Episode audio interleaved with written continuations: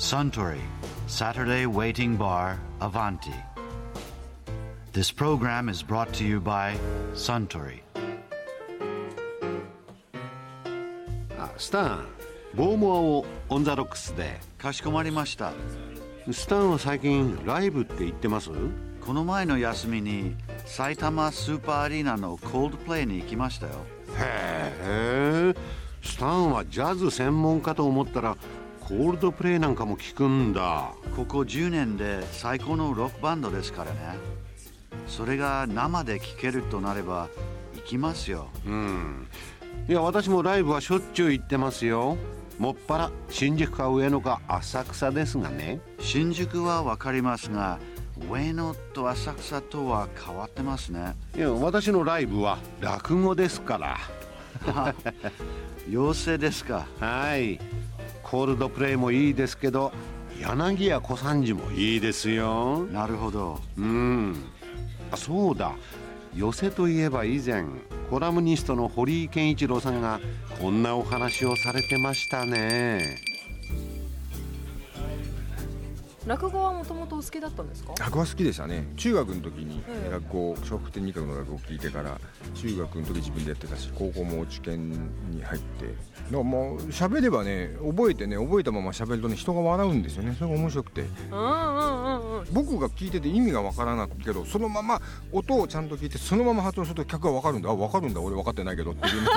そういう理解はしてないけどそういうシステムで笑うんだっていうのはねそういうのはありますけどもね一番最初に覚えた落語って今でも覚えてます初天神っていうやつで二角がやったやつねこれもう大人気ですおどおどおどおどおどおどおどおど連れてってーなっていうところに入るまだ羽織着てるなっていうのがあるねまたションペン行くのかってあのできないっていうそういう話でねお初天神に行く話をうん落語ってテンポがすごくいいイメージが。あまあそれ人によりますけどもテンポを大事にする方と言葉を大事にする方世界を大事にする方と違っていろいろありますけれども。どのタイプが一番お好きですか？あまあいろいろですね。各種好きですよ、う今一番気になる落語家。決められないん、なかかしら。なか難しいところですけれどまあ立川談志その談志さんとこのお弟子さんの志の輔志らく談志っていうこの3人とかはすごいやっぱりおいくつくらいの方？えー、と40から50ぐらいの人たちで。40代半ばの人たちの上手い人たちがとても面白いですよ。話からそう例えばね。柳家京太郎とか太平さんも面白いです。し三遊亭白鳥とかその辺ですね。面白いのは。若手では三遊亭健康三遊亭健康あたりをねあのいいなって言ってるとね通っぽいよ。すっぽい。通っぽい。男子男子とか志の輔ってうんうんうんうんってみんな「ええ分かってうんね、知って。言われるけど、うん。知ってるなって、うん。まあじゃあ落語好きな方とお話しするときは健康さんいいですよ そうそうそうさらりと言ってさらりと。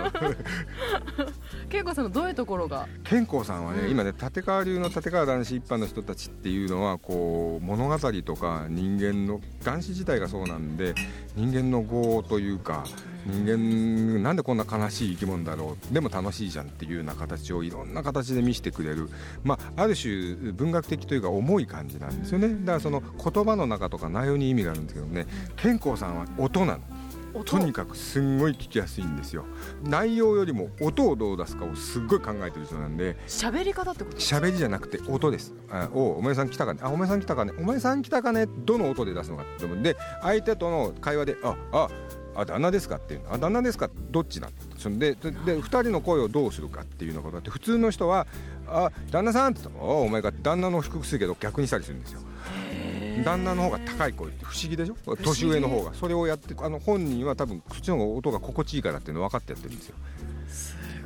要するに聞いてるとブレスがすごいないのよ縦が男子もないんだけどでーってもうあの無意味に息継ぎしないっていう。息継ぎはものすごく聞く人の身になって息継ぎするっていうようなそういうことを考えてるかどうかっていうのは考えてない人は話から何も考えてない人が何も考えてないですから好きなよ。うに息継ぎしますからそれは喋りの技術じゃないですかで気にしてる人は気にしてない。し気にしてない人は気にしてないっていうそのまま。そういうのはどの方なんで今ちょっと流行らない方なんですけども。つまりもう形が出ててもう綺麗なんで寄席とかね落語とかってね客が乱れたり変なことが起こったり携帯がな,、るのはしょうがない。なったことによって客の気持ちがガーッとか乱れていった時に立て替わりだとなんだとかとすぐ入れるけど綺麗な形で音でやってる人は潰されちゃうともう音楽なんで演奏家はほれ演奏やってる最中にちょっと止めるわけにいかないじゃないですか、うん、そうですよね。そういう噂はあるんですけどね。まあでも本当にのめり込んでいくその世界にのめり込んでいくんだったらもうそういう音を大切にされてる方がすごくいいのかもしれない。いやでもねこれはねあまりに落語を聞きすぎてるんで、ものすごい聞いてるとものすごい気持ちいいんですよだからそういう方がああそうなんだ。もうなぜかっていうと落語知ってるわけですよ全部どの話も次どういうセリフが出るか全部知ってるんですよ、うんうんうん全部じゃないけど、うん。まあほとんどでもね。でみんなそれ崩す人立て替わりの人は崩すんですよそれ。を、うんうん。崩してってそれが面白いのよ、あこれ新しい解釈だとかっていうね。健康さんはこう知ってる全部知ってるやつをそのままわあ気持ちいいっていうその。うーんもう両方あるっていう楽しみ方として言えば。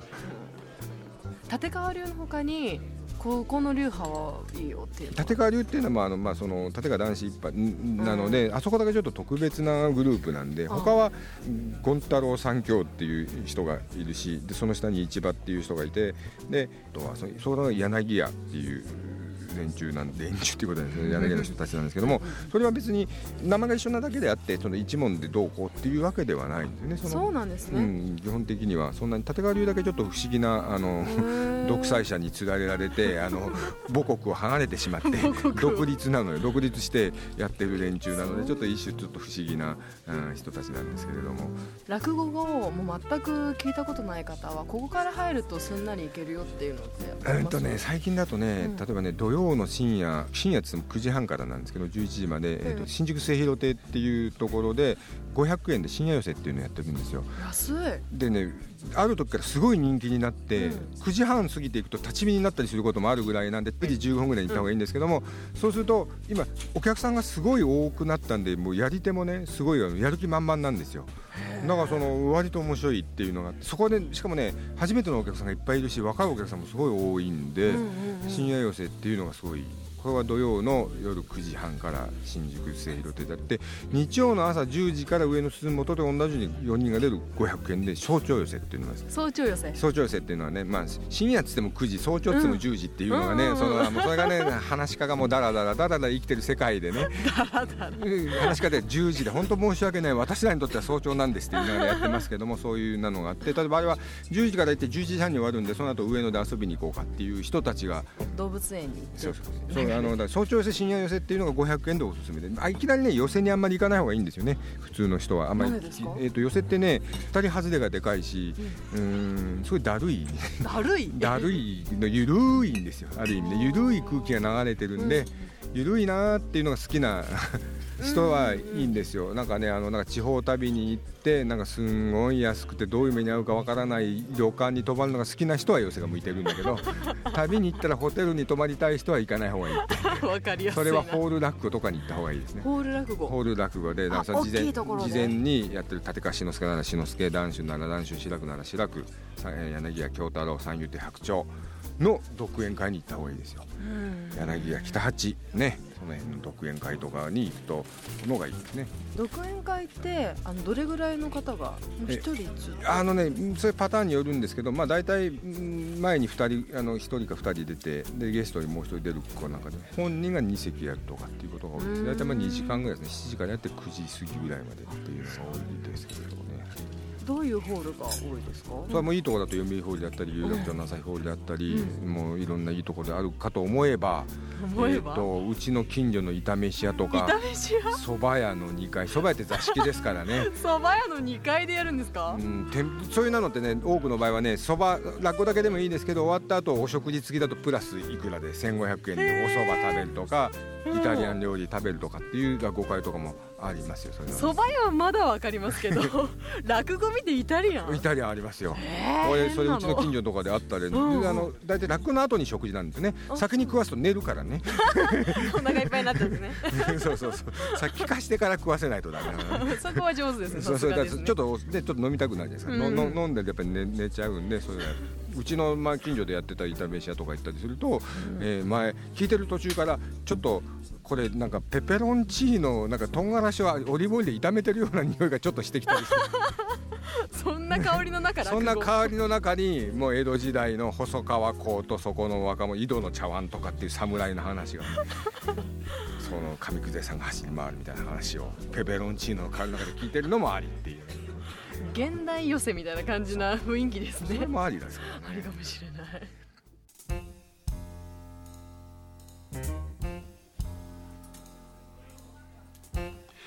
いや堀井健一郎さんのお話面白かったですね。スタンボーモアをもう一杯。かしこまりました。ところでアバンティの常連たちの会話にもっと聞き耳を立ててみたい方は毎週土曜日の夕方お近くの FM 局で放送のサントリーサタデーウェイティングバーをお尋ねください。来週は俳優の城田優さん。向井治さんのお話が盗み聞きできるはずですよ Suntory Saturday Waiting Bar Avanti. This program was brought to you by Suntory.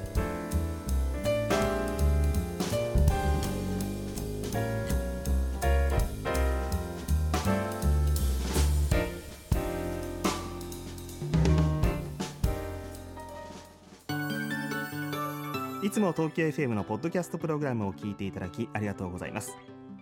東京 FM では現在ポッドキャストに関するリスナーアンケートを実施しています。